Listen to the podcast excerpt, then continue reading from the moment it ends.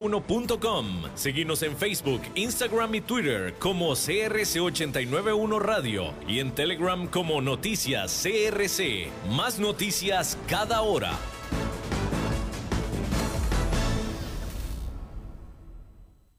CRC 89.1 Radio y Cadena Radial Costarricense no se hacen responsables por las opiniones emitidas en este programa.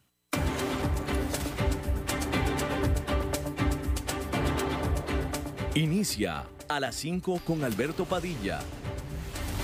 Un programa diseñado con el objetivo de llevarte diariamente un tema de actualidad, acompañado siempre de reconocidos editorialistas, de lunes a viernes a las 5 de la tarde por CRC 89.1 Radio. A las 5 con Alberto Padilla.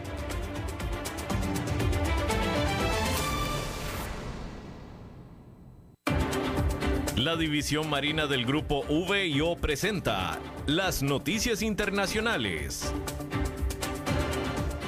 Hola, ¿qué tal? Saludos, bienvenidos a esta emisión de A las 5 con su servidor Alberto Padilla. Muchísimas gracias por estarnos escuchando, gracias por estar ahí. Le mando cálidos saludos desde las instalaciones y la señal de CRC 89.1 FM en San José, Costa Rica desde donde estamos transmitiendo hasta el punto, en el tiempo y en el espacio en el que usted nos está escuchando. Estamos transmitiendo en diferentes plataformas, por ejemplo en Facebook Live, en la página de este programa a las 5 con Alberto Padilla, así como también en podcast, en las diferentes eh, plataformas al respecto, Spotify, Apple Podcast, Google Podcast y otras tres importantes más. Aquí en Costa Rica este programa que sale en vivo en este momento a las 5 de la tarde se repite todos los días a las 10 de la noche aquí en CRC 89.1 FM. En esta ocasión, al otro lado de los cristales, tratando de controlar los incontrolables, el señor David Guerrero y la producción general de este programa a cargo de la señora Lisbeth Ulet. Bueno, eh, espero que haya tenido una muy buena Semana Santa, un muy buen periodo vacacional y bueno, simplemente eso. Espero que lo haya tenido muy bueno, que se haya divertido y que esté usted igual de sano que como empezó y que se siga cuidando todavía. Hay que empezar a hablar de dos noticias. Hay dos noticias y como todas es una buena y una mala. La buena noticia es que la economía de Estados Unidos está creciendo a toda máquina. La mala es que la del resto del mundo, todo lo contrario. Todo lo contrario. La recuperación económica, no nada más de Estados Unidos, hay que decir que de las dos economías más grandes del mundo, que son Estados Unidos y China, está ganando impulso, provocando toda una ola de análisis optimistas y ajustes hacia el alza en los pronósticos. Pero mientras tanto, los economistas que observan otras partes del mundo se están preocupando. La propia director gerente del Fondo Monetario Internacional, Cristalina Georgieva, dijo este fin de semana que si bien las perspectivas han mejorado en general, las perspectivas divergen peligrosamente no solo dentro de las naciones, sino también entre países y regiones. De hecho, lo que vemos es una recuperación de varias velocidades cada vez más impulsada por dos motores, Estados Unidos y China. Sus comentarios marcaron la pauta para esta semana de reuniones virtuales en el Fondo Monetario Internacional y el Banco Mundial, donde el ritmo de la recuperación del COVID-19 ocupará un lugar central. Los ministros de finanzas de las principales economías también se reunirán esta semana en una reunión organizada por Italia.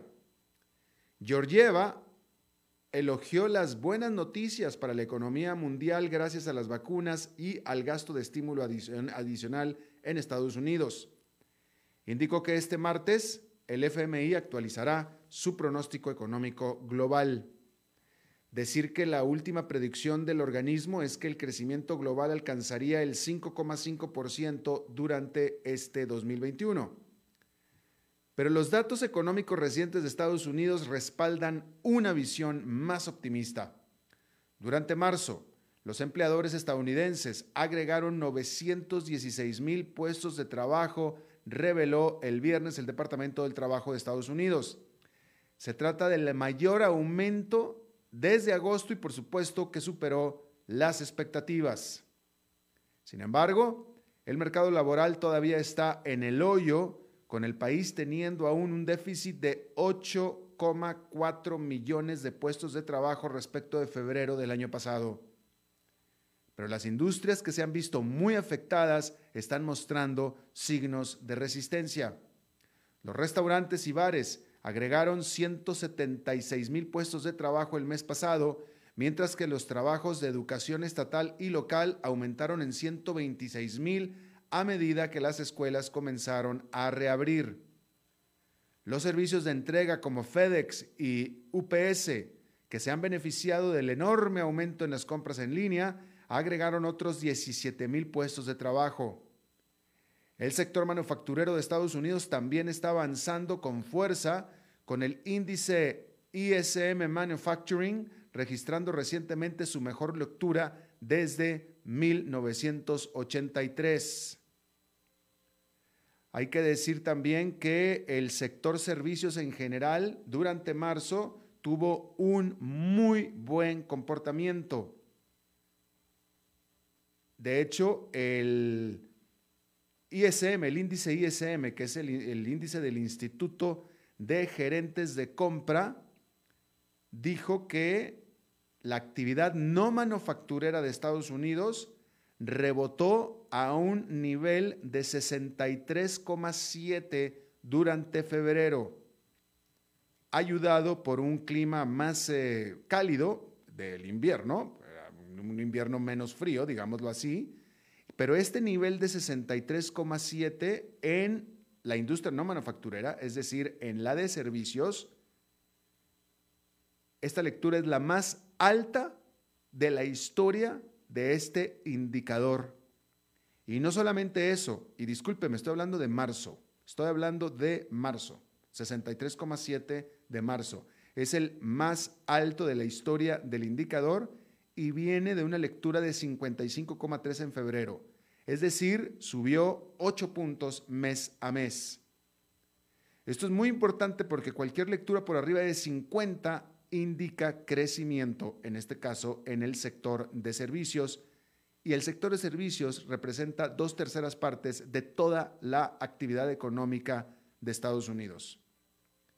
Aparte, esta lectura de 63,7 es arriba del 59 que estaban esperando los analistas, de tal manera que fue definitivamente una sorpresa bastante bienvenida, porque hay que decir también aparte que la confianza del consumidor también es la más fuerte que se da en Estados Unidos en un año.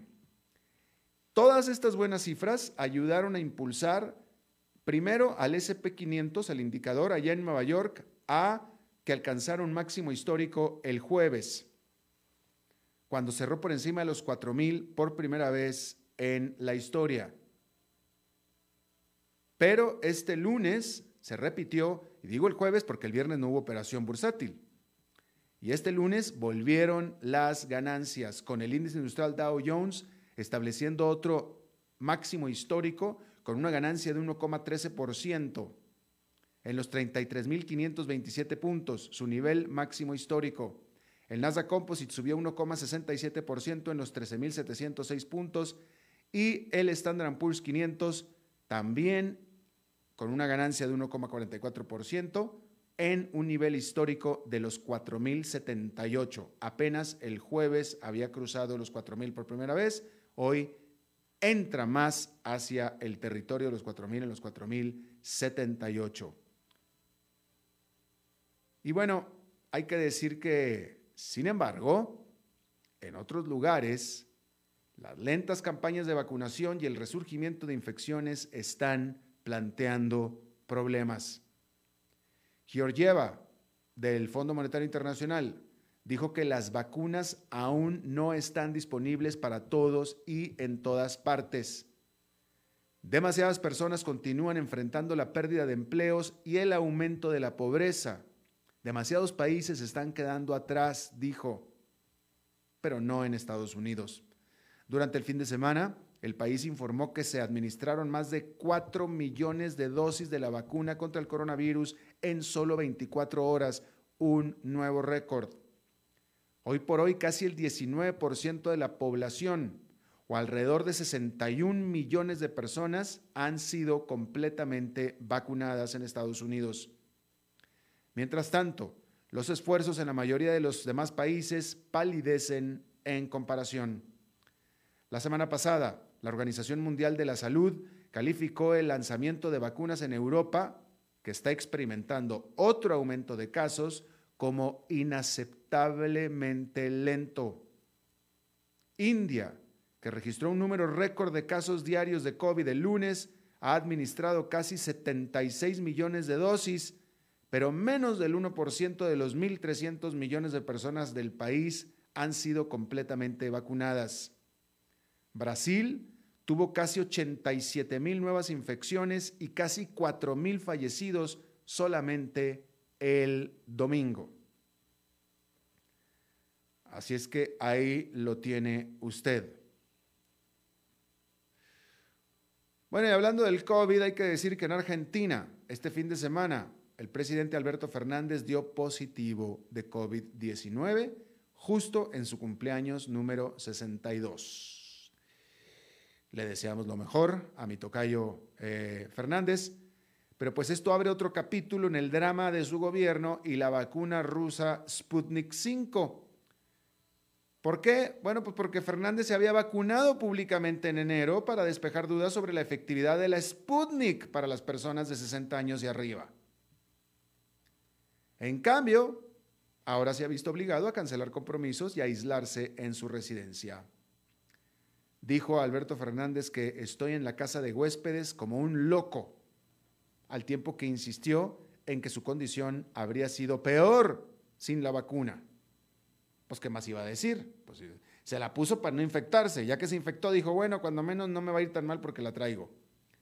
Desde Moscú, los creadores de la Sputnik tuitearon que la vacuna garantiza una rápida recuperación sin síntomas graves. ¿Será?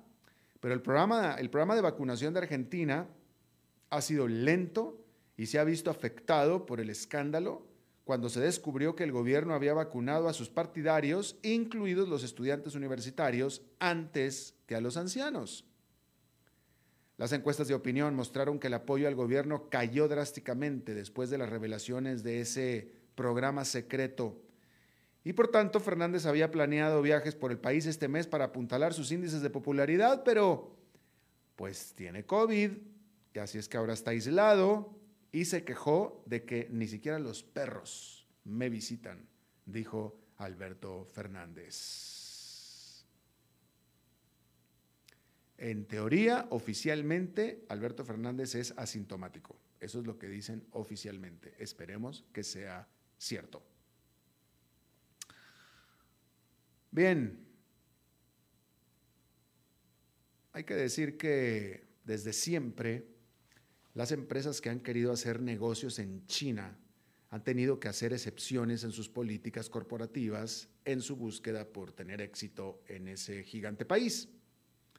Bueno, pues ahora hay una creciente disputa diplomática sobre los derechos humanos y está subrayando esta la cruda elección que enfrentan los ejecutivos occidentales, que es anteponer las ganancias o los principios. Las tensiones sobre Xinjiang, donde las autoridades de Estados Unidos, de la Unión Europea y del Reino Unido todas han acusado al gobierno chino de reprimir a los uigurs esta minoría musulmana, pero también a otros grupos minoritarios, haciéndolos pasar trabajos forzados, detenciones masivas y esterilización obligada en los últimos meses han atrapado a un número creciente de empresas y relaciones comerciales. Beijing niega con vehemencia todas las acusaciones y asegura que sus campamentos en la región solamente son centros de formación profesionales, dicen ellos, centros de formación profesional diseñados para combatir el terrorismo y el extremismo religioso. Eso es lo que son esos centros, ¿ok? No son centros de, concentración donde torturan a la gente, no. son centros de formación profesional, diseñados para combatir el terrorismo y el extremismo religioso. ¿Cómo se puede hacer eso de una manera no agresiva? Ya no digo ni violenta, pues quién sabe. Hecho en China. Pero los chinos dicen que no, que, que no, que no. Todo es con paz y en armonía y en buena onda. Pero a fines del mes pasado, un acuerdo de inversión histórico entre la Unión Europea y China se puso en duda después de que los oficiales del gobierno se intercambiaron sanciones sobre Xinjiang. Días después, HM, Nike, Adidas y otras comerciales occidentales más fueron amenazadas por China con un boicot debido a la posición que tomaron estas empresas en contra del presunto uso de trabajo forzoso para producir algodón en Xinjiang. HM incluso fue descartada por las principales tiendas de comercio electrónico chinas, obligadas por el gobierno del país. Beijing ha dejado en claro que las corporaciones multinacionales deben o seguir sus reglas o seguirlas si lo que desean es operar en el país. Y ganarse el favor puede requerir cualquier cosa, desde cumplir con restrictivas regulaciones hasta la obligación de decir algunas palabras positivas sobre China. Si eso es lo que quieres, si tú quieres operar en China, entonces por aquí te vienes. Tradicionalmente, muchas empresas han estado dispuestas a seguir este juego dado lo atractivo que es la gigante economía como mercado para, pues para todo, desde automóviles y ropa hasta películas y artículos de lujo, todo. Sin embargo, esta escalada del conflicto político puede hacer que algunas de esas relaciones sean insostenibles, especialmente a medida que los legisladores y los inversionistas internacionales aumentan la presión sobre las empresas occidentales para que examinen sus cadenas de suministro en busca de pruebas de abusos contra los derechos humanos. Situación que es ultra sensible para los chinos. Así es que vamos a tener que ver cómo se desarrolla este asunto. Bueno, todo pareciera que la vivienda, las casas en Estados Unidos no solamente se están encareciendo, en el sentido que se están haciendo más caras, sino que se quedarán más caras, porque los inversionistas profesionales, en busca de rendimiento, están inyectando cada vez más dinero en viviendas unifamiliares o incluso en vecindarios enteros, en una tendencia que podría aumentar permanentemente el costo de la vivienda en los Estados Unidos. El diario Wall Street Journal informó que tanto los inversionistas individuales utilizando apps como los ricos fondos de capital privado con miles de millones a la mano han estado compitiendo por bienes raíces residenciales con el estadounidense de la calle que se han embarcado en un rally de compra de viviendas gracias a un financiamiento hipotecario muy barato. De tal manera que la joven pareja recién casada que busca su primera casa para formar una familia tiene ahora un capital permanente que compite con ellos por esa casa que quieren comprar. Se estima que hoy en día aproximadamente una de cada cinco casas vendidas es comprada por alguien que nunca se va a mudar a ella, es decir, por un inversionista. Los expertos dicen que existen diferencias significativas entre este boom inmobiliario y el que ayudó a desencadenar la crisis financiera del 2008 porque ahora hay estándares crediticios más estrictos y existencias más limitadas, pero a medida que avanza el mercado alcista, definitivamente vale la pena monitorear esta tendencia. Hablando de empresas, vamos a hablar de empresas, porque déjeme le digo que LG o LG está saliendo del negocio increíblemente competitivo, que así luego dijo, increíblemente competitivo de la fabricación de teléfonos inteligentes. ¿Usted tiene un teléfono LG? Pues cuídelo porque se va a convertir en una reliquia, en un artículo de colección, literalmente. Porque este lunes, el gigante tecnológico surcoreano anunció que cerrará su división de telefonía móvil después de años de pérdidas marcando el final de una era para quien fue un pionero en el mundo de Android. LG dijo que espera que la división se liquide para el 31 de julio, aunque pudiera continuar vendiendo algunos de sus modelos existentes después de eso.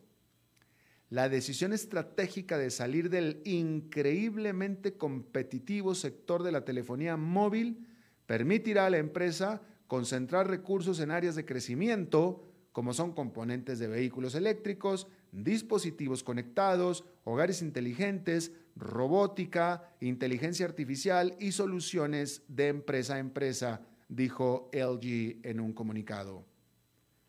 LG llegó a ser uno de los principales fabricantes de teléfonos inteligentes del mundo y obtuvo un lugar entre los tres principales sectores actores, perdóneme, tres principales actores mundiales en el 2013, según la firma de investigación Strategy Analytics. Pero desde entonces, los dispositivos de la compañía vinieron perdiendo popularidad, particularmente a manos de los advenedizos chinos como Xiaomi y Oppo. A partir del año pasado, LG ya ni siquiera se encontraba entre los siete mejores jugadores a nivel mundial, según la firma Counterpoint Research, a pesar de que sigue siendo el tercer proveedor de teléfonos inteligentes más popular en Estados Unidos después de Apple y Samsung. Esto según la firma de investigación de mercado Canalys. Es probable que Samsung sea quien ocupe ese espacio que deja LG, tanto en Corea del Sur como en Estados Unidos, pero también algunos jugadores más pequeños. Ya en enero, LG había advertido que estaba considerando todas las opciones, incluida una posible venta de la unidad, cosa que evidentemente no pudo hacer, porque pues, si la hubiera podido vender, la hubiera vendido, y como no la vendió, pues entonces decidió simplemente eliminarla. Así es que de nuevo, si usted tiene un teléfono LG, LG, pues ya quédeselo porque ya va a ser un artículo histórico.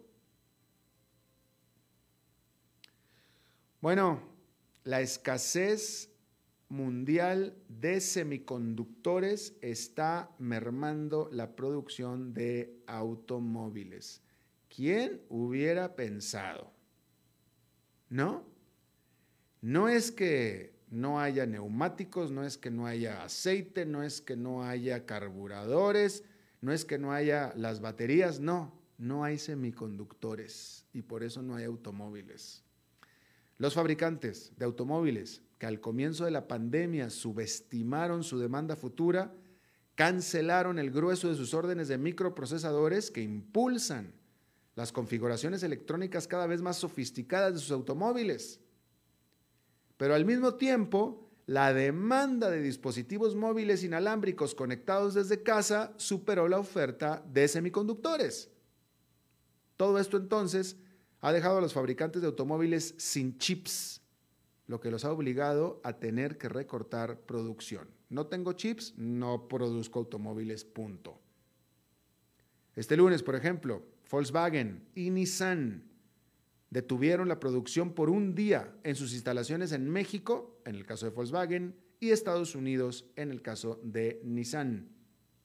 Ford cerrará una de sus fábricas de Michigan durante las próximas dos semanas.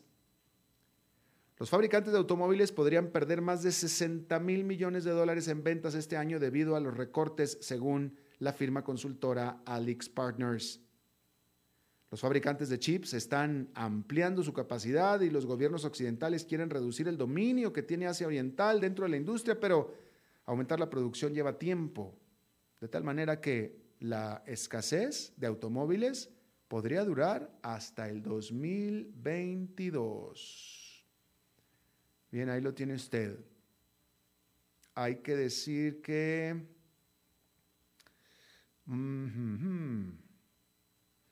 Bueno, pues nada más hablarle de que eh, en,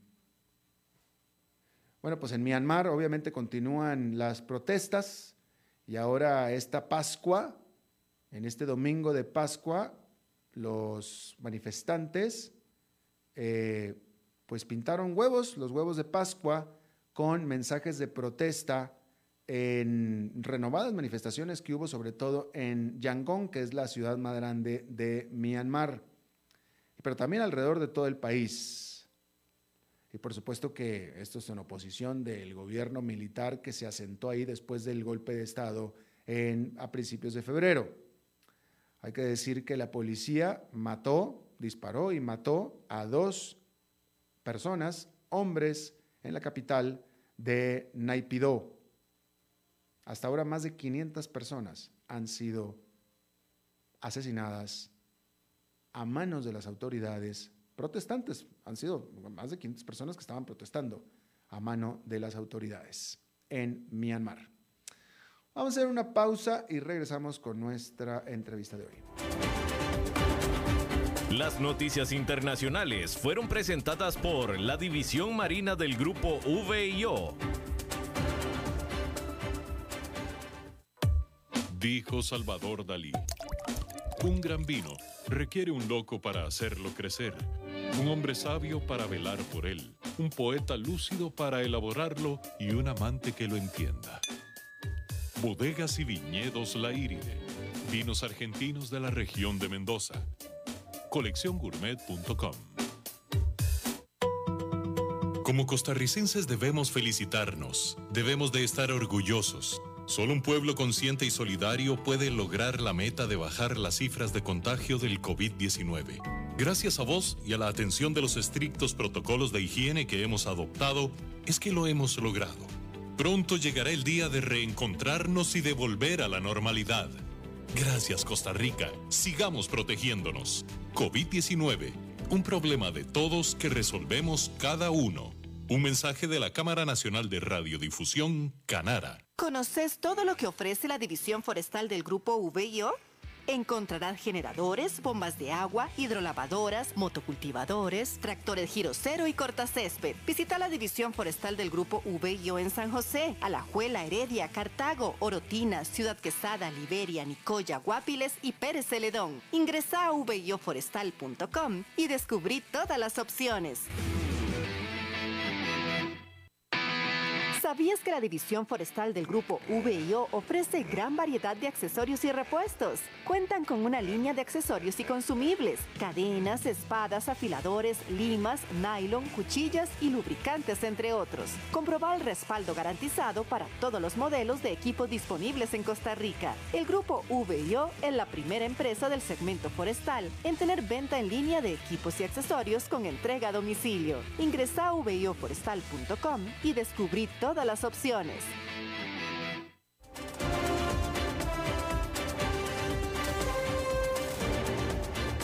Seguimos escuchando a las 5 con Alberto Padilla. Gracias por continuar con nosotros. El 6 de febrero en Costa Rica habrá elecciones presidenciales, lo que hace de este 2021 literalmente un año electoral básicamente, ¿no? Y como usted bien sabe, en donde quiera que me esté escuchando, cuando hay año electoral, ah, las cosas son diferentes, la que las dinámicas cambian y todo es absolutamente mm, diferente. Vamos a charlar y le agradezco mucho que esté con nosotros con Jaime Ordóñez, director del Instituto Centroamericano de Gobernabilidad. Él es catedrático de la Universidad de Costa Rica, pero también de universidades en Estados Unidos como la de Columbia y Tulane y bueno, muchísimas gracias Jaime por estar con nosotros. Eh, un enorme gusto, Alberto, y no, no tenemos la, eh, no tengo el gusto de conocerte, pero sí por televisión y te felicito por este programa que tenés ahora en Costa Rica, el cual en algunas tardes escucho con mucho gusto y mucho placer. Ah, bueno, bueno, pues que ahora de ahora en adelante que sean todas las tardes, don Jaime, entonces. Bueno, eh, trataremos, pero sí, te felicito y es, es un una bocanada de aire fresco. Muchas gracias. El, oír tus reflexiones y demás. Gracias, te lo agradezco. Este, pues yo creo que Jaime, la primera pregunta será, no sé, ¿cuál será la determinante? Bueno, a ver, este, este gobierno, este, el partido oficialista lleva dos periodos presidenciales, eh, aspira a quedarse un tercero y esa es la gran pregunta y la gran incógnita, ¿no? ¿Qué tan... Eh, determinante será la, pandemia y el desempeño de la pandemia de este gobierno a la hora de que el pueblo piense votar o no votar por el actual gobierno? Eh, claro, con gusto. vamos a ver, te, voy a hablar sobre esto que, que, refieres, Alberto, y casi diciendo que es el decorado corto, como sucede en América Latina, que las, las, eh, las elecciones son eh, se nos han vuelto casi anécdotas, pulsos de poder, cuando el decorado grande, el, problema de fondo son los, las, grandes tendencias económicas de una sociedad, los problemas de crecimiento, empleo, distribución de la riqueza, etcétera.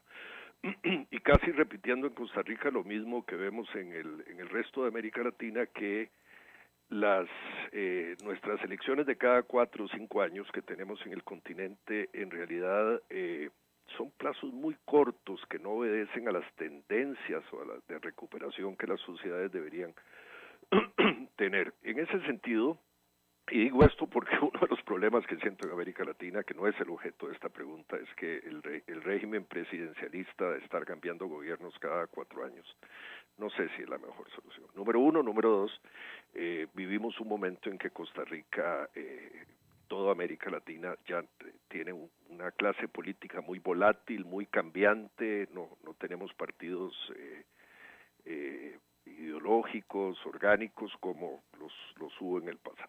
Mm. En ese sentido, eh, como son partidos muy pequeños, muy cambiantes, cualquier cosa puede suceder en la elección costarricense.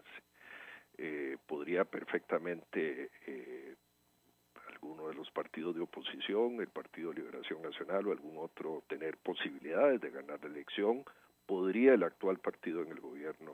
Eh, depende, depende en, sociedades donde los partidos son tan poco ideológicos como sí lo fueron en el pasado, en la, en la década del 60, 70, 80, en buena parte de América Latina, las elecciones dependen hoy de coyunturas, dependen de, los caudillismos, de los candidatos, de, factores muy, muy de coyuntura, como sucedió en las últimas elecciones en Costa Rica. Sí. Eh, y, como ha sucedido en buena parte de, las, de los últimos dos años en América Latina, como te, habrás percatado, Alberto. No, y, eh, qué bueno que lo mencionas, pero para que los que nos escuchan en otros países, sí, decir que eh, el actual presidente de Costa Rica, y con quien pasó a la segunda vuelta, ninguno de los dos eran los favoritos en las elecciones pasadas. Sí, el, bueno, el actual presidente de Costa Rica en algún momento, tres o cuatro meses antes de la, de la elección, tenía un, 6, 7, 8%, muy, muy, muy por debajo de posibilidades de competir y las cosas cambian muy rápidamente, sobre todo cuando los... Eh, Hemos perdido, insisto, y eso es un retroceso en América Latina, los eh, partidos políticos más orgánicos, ideológicos que tuvimos en el pasado, eh, que los tuvo, bueno, los tuvo eh, Colombia, los tuvo Perú, los tuvo Argentina, los tuvo Chile, México, las características del sistema mexicano, que no tengo que explicarte nada a, vos, Alberto, pero, pero bueno, y Costa Rica los tuvo, Costa Rica tuvo un sistema de partidos políticos, un partido socialdemócrata, centro, centro izquierda, un partido centro derecha, digamos, democristiano, y un partido de izquierda, y la, la política era más predecible. Eh, creo que el, el, el fracaso de los partidos políticos tradicionales llevó a este escenario que tenemos hoy en el continente de fragmentación política que no le hace nada bueno la, al, proceso electoral y a, la, y a la toma de decisiones. Cuando tenemos ocho o diez partidos que disputan el poder en una sociedad eh, en Costa Rica, la elección presidencial creo que se inscribirán para esta, serán ocho o diez partidos. Es, un exceso para una sociedad tan pequeña. Claro. Entonces, Jaime, tú estás diciendo, eh, eh, este país, Costa Rica, cualquier otro país se puede relacionar también, pero en el caso particular de Costa Rica, es un país, una economía en una recesión muy profunda. Ya estaba en recesión cuando cayó la pandemia, ahora es todavía más profunda problema de desempleo importante, unos retos muy importantes, un nivel de deuda, eh, eh, una, situación económica muy apremiante. Entonces, tú me estás diciendo entonces que, eh, un, o sea, un, candidato que no hable de estos temas, un candidato que esté hablando de cualquier otra cosa, puede ganar. Justamente, justamente lo que me refería al inicio, Alberto, cuando decía que en, que uno debería ver el escenario grande, no la, la cuenta corta de, del ajuste electoral, donde cualquier cosa puede pasar, y, y, el escenario de Costa Rica, el escenario global es un escenario muy complicado, muy difícil. Eh, nada más recordemos brevemente a los oyentes cuál es nuestra situación. De ser, eh, vamos a ver, de ser un país relativamente estable, bastante estable, eh, eh, en la década de, digamos, de los 90, inicios del 2000, tenemos hoy una eh, un déficit del 8, estoy viendo el cierre del año 2000, del 8,34 del Producto Interno Bruto, o sea, muy cerca del 9%. Eh, nada más eh, decirle a los oyentes que en Europa, de acuerdo a los parámetros de Maastricht, cuando un país tiene una, una deuda, eh, perdón, un déficit superior al 3-4%, entra en, en estado de, de emergencia, como sucedió en su día con, con España, con, con, eh, con Grecia, con Italia, etcétera. Nosotros tenemos el doble, es una situación muy grave. Una deuda pública interna del orden del 70-72%, es decir, el año pasado y creciendo, ¿eh?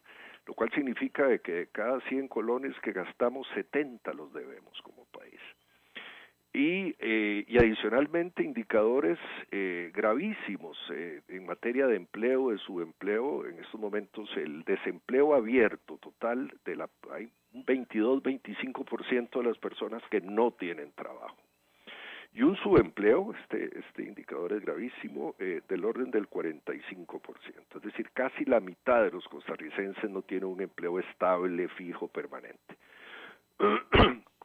sobreviven casi la, la otra mitad con pequeños trabajos, etcétera, con eh, y eh, una pobreza, y este dato es gravísimo porque fuimos en su día, eh, allá en la década del no, eh, inicios del 90, cuando se lanza el informe de desarrollo humano, eh, junto con Uruguay, los dos países más equitativos de América Latina eh, con una pobreza que llega hoy al 30-32% de la población, es decir, casi uno de cada tres costarricenses es pobre. Es decir, el país está fallando, fallando. Bueno, y un dato muy, muy preocupante que los ticos no queremos oír, y los costarricenses que, y en esto yo soy, trato de ser un tico poco chauvinista y eh, somos hoy el noveno país más desigual del planeta y lo dice el Banco Mundial y la OCDE en el informe del 2018. Algo hicimos muy mal en los últimos 10, 15 años, muy, muy mal.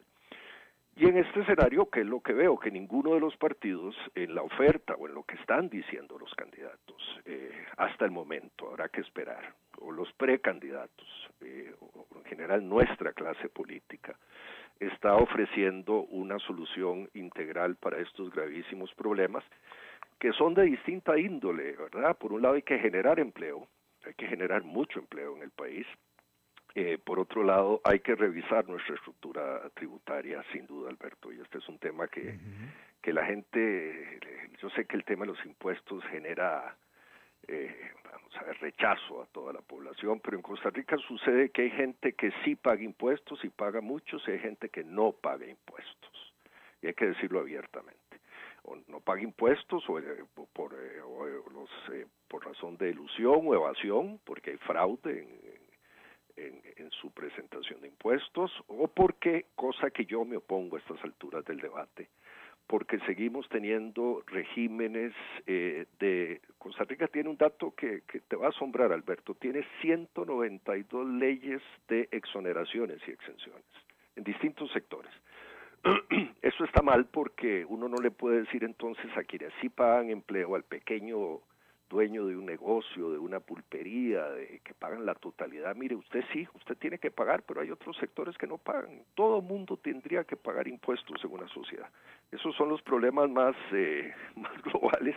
Entonces uno dice, el discutir quién está ganando, quién va a ganar una elección, carajo, sí es importante, pero lo más importante es qué nos van a decir los partidos políticos y los candidatos en relación a estos temas tan gordos. Definitivamente, pero y te, agradezco mucho que nos hayas explicado el contexto, que es un contexto que el tico lo sabe porque lo vive y lo conoce, pero sin embargo están comenzando a, subir a la palestra otros temas que yo, me atrevo a decir paralelos o alternos, que, están tomando importancia, que también fueron la semana, la, la, elección pasada, como el aborto y otro tipo de cosas más de tipo, yo diría, moral, y esos son los que empiezan a tomar eh, importancia, dejando a un lado los verdaderos, los que verdaderamente te van a cambiar la vida. Absolutamente, Alberto. Eh, bueno, no solo esto, te diría, yo, yo, yo tengo muchos años de trabajar en derechos humanos y, estos temas, los temas morales, los temas éticos son importantes, pero los más importantes en una sociedad son eh, el tema del crecimiento económico y la distribución de la riqueza. Por supuesto. O sea, la gente eh, la gente vive de su comida y vive si tiene un empleo y ese es el tema esencial de la política pública, el generar riqueza y el distribuir la riqueza adecuadamente. coincido plenamente. Y me parece absolutamente irresponsable. Eh, eh, los sectores políticos que en estos momentos quieren desviar la, el, vamos a ver, la atención de una campaña de los temas más importantes y centrarlos en estos otros temas que, que bueno, que no, creo que creo que no proceden. Si, fue, si en estos momentos fuésemos Noruega o Suecia, si tuviésemos una calidad de vida y un ingreso de altísimo eh, nivel, etcétera, bueno, podríamos darnos el lujo de discutir esos otros temas, pero, pero no, eh, tenemos una tercera parte de la población de Costa Rica en pobreza. Eh, y eso, y tenemos, aquí tengo el indicador que lo estuve revisando ahora antes de que me llamara tú de tu programa, este, 300 mil personas entraron al desempleo en el último año y medio, dos años, porque el problema no empezó con la con el COVID, sin duda. El problema, el desajuste en el país, y lo voy a decir abiertamente, empezó por una reforma, bueno, por muchos problemas que no, hemos tomado decisiones correctas, pero aparte de esto, una reforma fiscal, la del 2018, muy equivocada, muy equivocada, que cargó los impuestos sobre la clase media y la clase baja. Hay que decirlo abiertamente. Eh, no sé si has tenido oportunidad de caminar por el centro de San José en los últimos meses, este, o en centro de los centros comerciales. Yo el otro día fui al centro de la ciudad, no voy mucho, me muevo por el por otro lado, pero es una tristeza ver el 70-80% de los locales cerrados, de pequeños negocios, se vende, se alquila, toda esa gente está metida en su casa sin trabajo. Ese es el principal problema de esta población. Así es. Y eh, de tal manera que entonces, eh, bueno, como dejaste bien, eh, en esta elección no podemos tomar ningún pronóstico. Yo creo que es, es imposible hacer un pronóstico electoral en, la Costa Rica actual. en primer lugar, son partidos políticos que arrancan con un piso muy bajo. ¿ah? Eh, una época en América Latina donde los partidos políticos tenían una base electoral del 20, 30%, los votantes eran partidos muy grandes, ¿verdad? El, APRA este peruano, el, PRI mexicano, el Liberación Nacional o el Partido Unidad de Costa Rica, el Partido Liberal o el Partido Conservador eh, en, Colombia, etcétera, te, acordás, en los años 70, eh, 80 eran partidos muy, muy fuertes. Hoy ya eso no existe. las encuestas, eh, los niveles de afiliación de la gente son en el mejor de los casos del 10-15%. Eh, creo que, que las sociedades tienen que ser nosotros los ciudadanos, tenemos que ser mucho más exigentes con, con, las, con los partidos políticos y con los candidatos y exigir respuestas muy concretas a estos temas que estamos hablando, justamente vos y yo, Alberto, y no a a temas que, que pueden ser cortinas de humo. Eh, pero de todos modos, eh, una pregunta yo creo que es fundamental. No, no podríamos decir que el actual gobierno, el actual régimen está ya tan agotado que no tiene posibilidades. El, actual gobierno, te refieres al actual partido en el gobierno. Eh, yo, yo diría que, cualquier cosa es posible, lo digo con, con absoluta independencia, no pertenezco a ningún partido político, no estoy afiliado a alguno, trato de ver eh, este país, que es mi país, con todo el cariño que le tengo, con una cierta distancia y objetividad. Y, cualquier cosa puede suceder. Podría reelegirse en el gobierno, podría ganar algún partido de oposición como Liberación Nacional o algún otro, eh, perfectamente. Eh, depende, de nuevo, la política, hemos vuelto, eh, curiosamente en el siglo XXI hemos vuelto al siglo XIX o a inicios del XX, cuando las la, política en América Latina era muy personalista y caudillista, cuando uno lee los libros de nuestra historia política.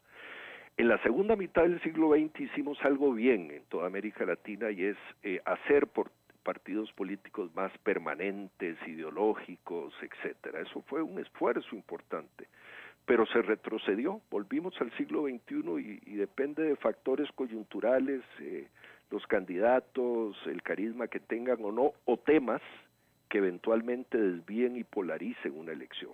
Y eso está mal, eso está mal. Yo, yo a estas alturas del debate en ciencia política, Alberto, creo que aquellas sociedades que tienen eh, dos, tres o cuatro partidos ideológicos fuertes, que la gente sabe a qué atenerse al votar, a qué atenerse. Es decir, eh, si voto por este sé que va a desarrollar políticas en una dirección o el otro en otra dirección, es mejor para una sociedad.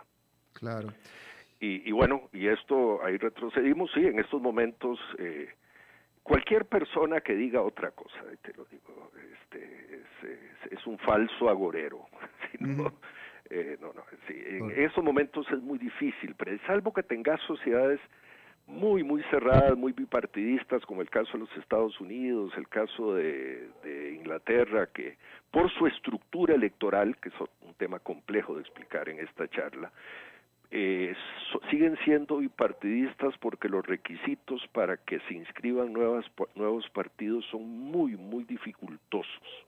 Entonces el sistema político se montó para que, para que las grandes agrupaciones sigan, ¿verdad? El caso de Alemania es, es muy parecido, ¿verdad? Por supuesto. Bueno, pues don Jaime Ordóñez, director del Instituto Centroamericano de Gobernabilidad y quien fuera director del programa del Instituto Interamericano de Derechos Humanos, te agradezco muchísimo la charla, muy interesante. No, con gusto Alberto, y de nuevo te felicito por el programa que realmente cuando lo escucho lo este, gozo mucho y me, disfruto mucho los, los comentarios tuyos y de tus invitados. Bueno, muchísimas gracias. Te lo Luego, un saludo Alberto. Muy amable. Bueno, y, y, ojalá y Jaime se quede para escuchar, y ustedes también, para escuchar a Eugenio Díaz después de esta pausa.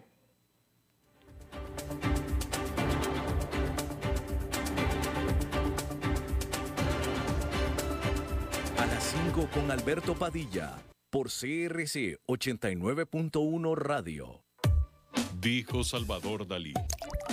Un gran vino requiere un loco para hacerlo crecer, un hombre sabio para velar por él, un poeta lúcido para elaborarlo y un amante que lo entienda. Bodegas y viñedos La Iride. Vinos argentinos de la región de Mendoza. Colecciongourmet.com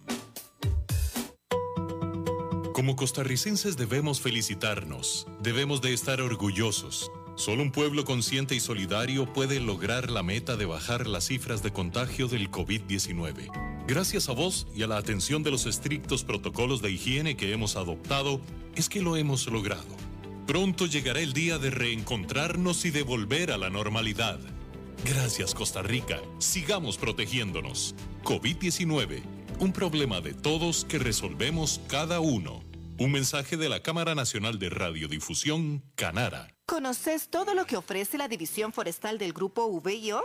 Encontrarán generadores, bombas de agua, hidrolavadoras, motocultivadores, tractores giro cero y cortacésped. Visita la división forestal del grupo VIO en San José, Alajuela, Heredia, Cartago, Orotina, Ciudad Quesada, Liberia, Nicoya, Guapiles y Pérez Celedón. Ingresa a vioforestal.com y descubrí todas las opciones. ¿Sabías que la división forestal del grupo VIO ofrece gran variedad de accesorios y repuestos? Cuentan con una línea de accesorios y consumibles, cadenas, espadas, afiladores, limas, nylon, cuchillas y lubricantes, entre otros. Comprobar el respaldo garantizado para todos los modelos de equipos disponibles en Costa Rica. El grupo VIO es la primera empresa del segmento forestal en tener venta en línea de equipos y accesorios con entrega a domicilio. Ingresa a vioforestal.com y descubrí todas las opciones.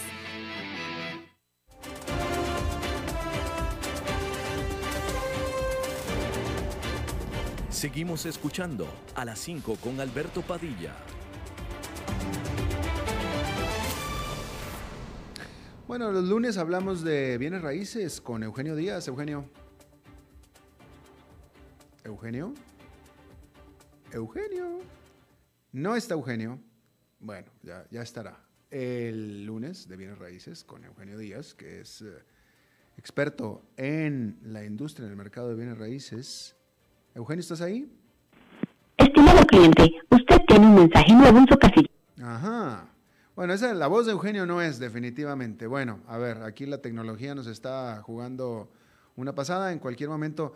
Bueno, sirva, sirva esto de mensaje para Eugenio de por qué es importante no hacerlo por teléfono y que venga aquí al estudio, ¿verdad? Espero que lo esté oyendo para que, para que ahí está un, un, caso más a favor de que Eugenio venga al, al estudio a hacer su segmento y no desde la comodidad desde donde esté por teléfono, que no funciona, evidentemente. A ver, vamos a ver si ya lo tenemos.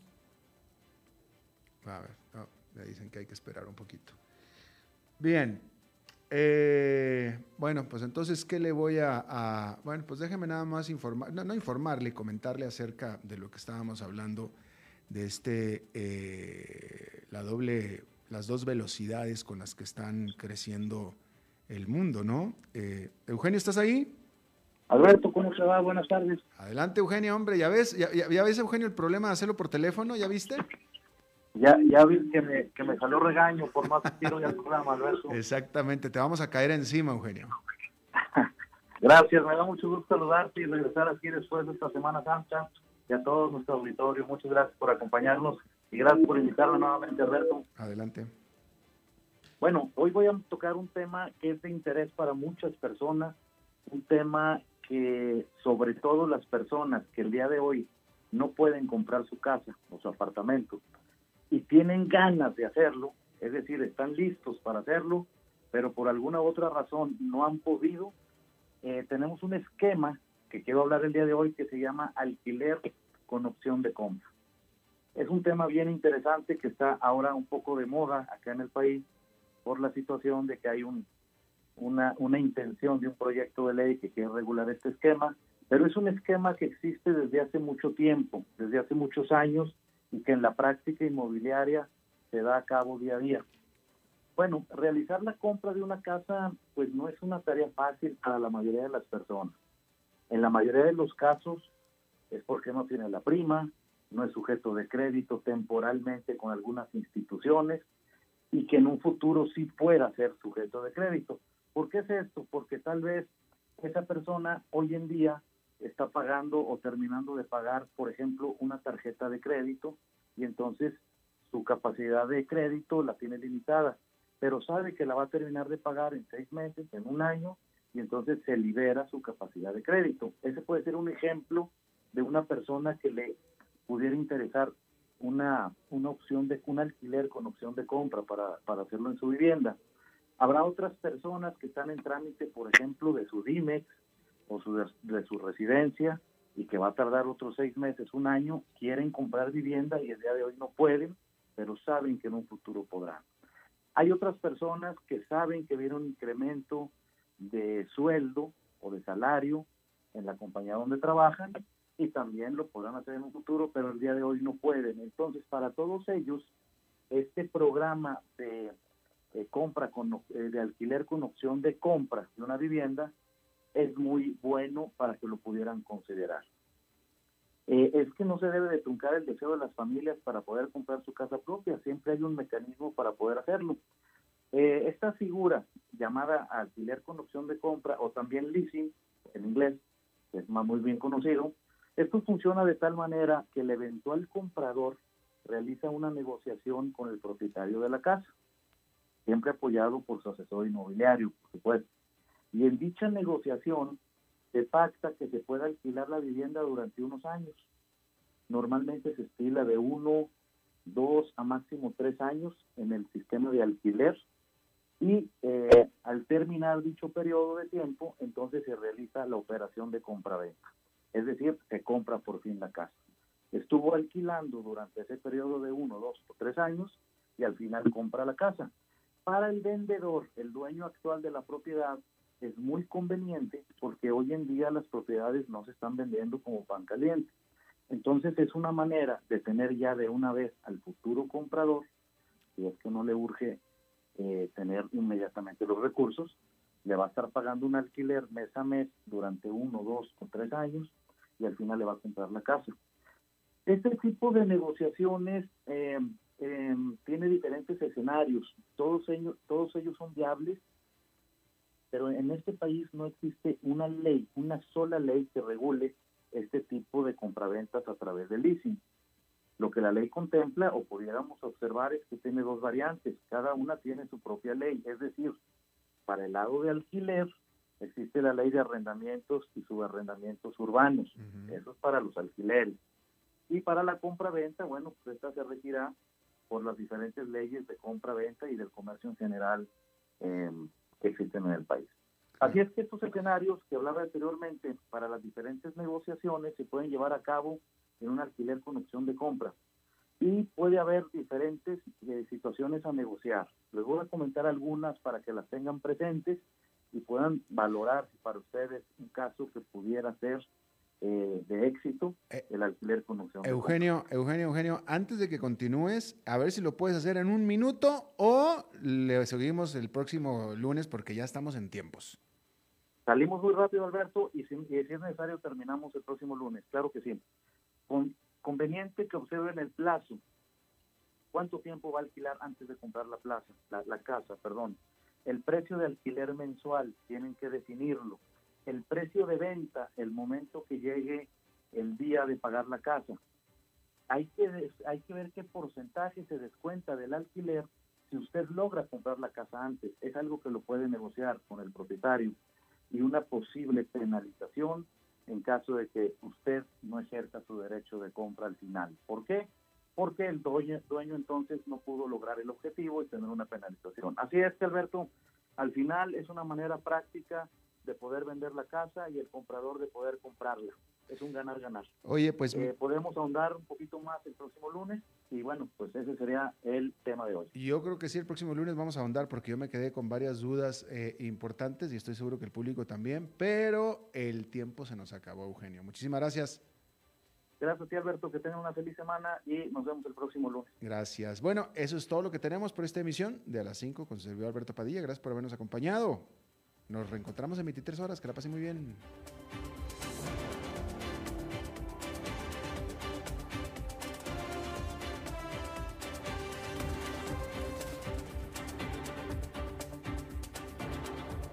Concluye a las 5 con Alberto Padilla un programa diseñado con el objetivo de llevarte diariamente un tema de actualidad, acompañado siempre de reconocidos editorialistas, de lunes a viernes a las 5 de la tarde por CRC 89.1 Radio, a las 5 con Alberto Padilla.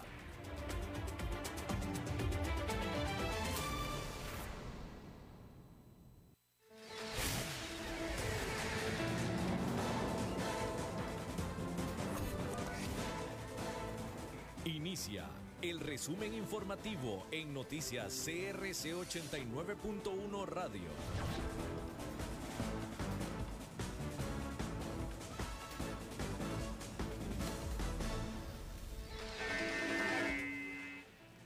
Hola, ¿qué tal? Son las 17 horas con 59 minutos y estos son nuestros titulares.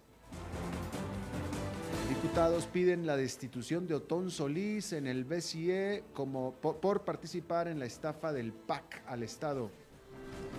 Defensoría de los Habitantes le pide cuentas al gobierno sobre las actividades que realizan para atender la crisis económica que enfrenta el país. Semana Santa terminó con más de 10.000 incidentes atendidos por la Cruz Roja. La empresa LG dejará de producir teléfonos celulares al no poder seguir compitiendo con otras compañías. Y en los deportes, Alajuanense y Saprissa afinan detalles para el regreso a la competencia en la Conca Champions.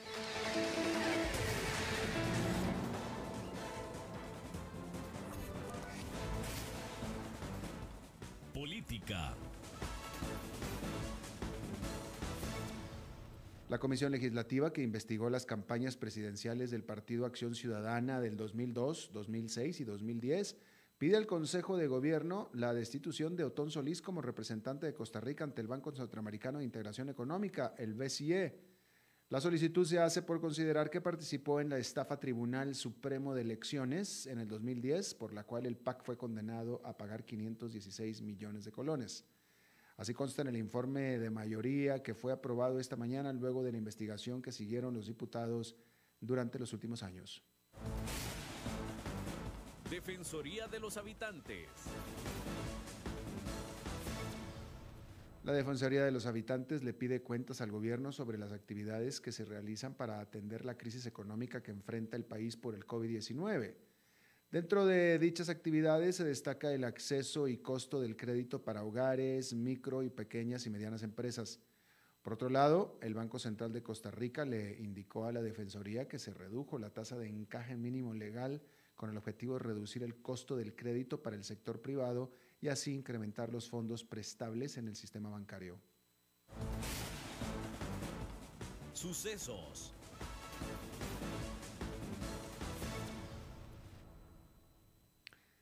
La Cruz Roja, junto con el Centro Coordinador de Operaciones de Emergencia, dio a conocer que Semana Santa terminó con más de 10.000 incidentes atendidos.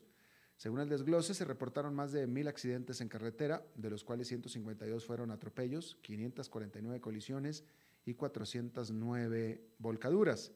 Asimismo, se registraron 78 accidentes acuáticos, 5 extravíos en montaña y 471 intoxicaciones.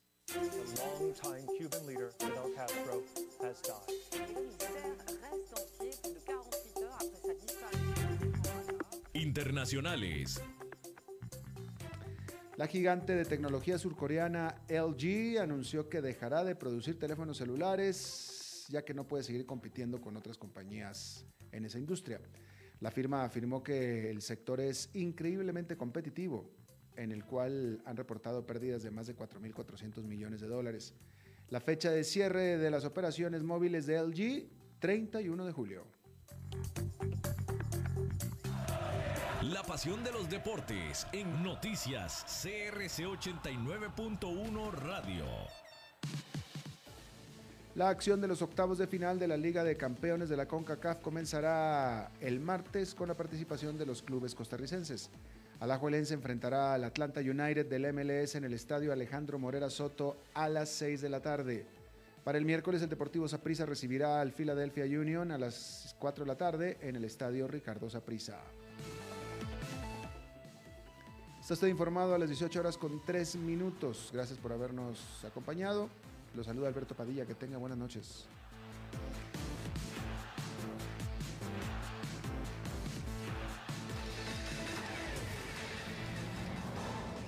Más noticias en nuestra web, crc891.com. Seguimos en Facebook, Instagram y Twitter como CRC891 Radio y en Telegram como Noticias CRC. Más noticias cada hora.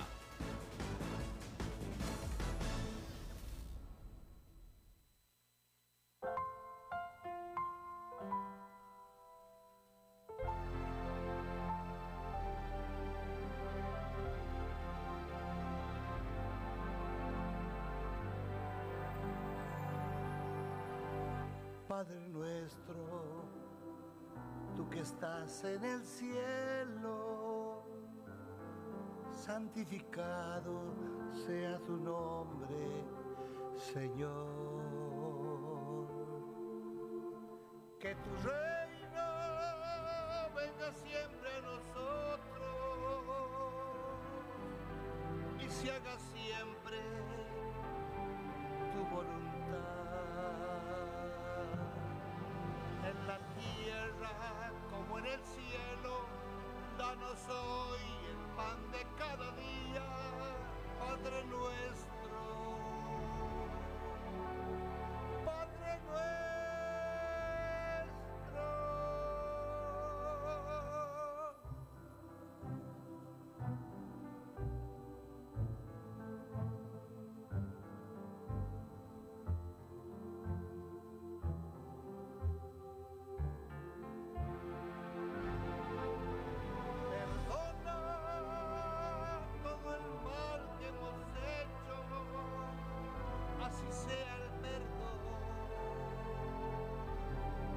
el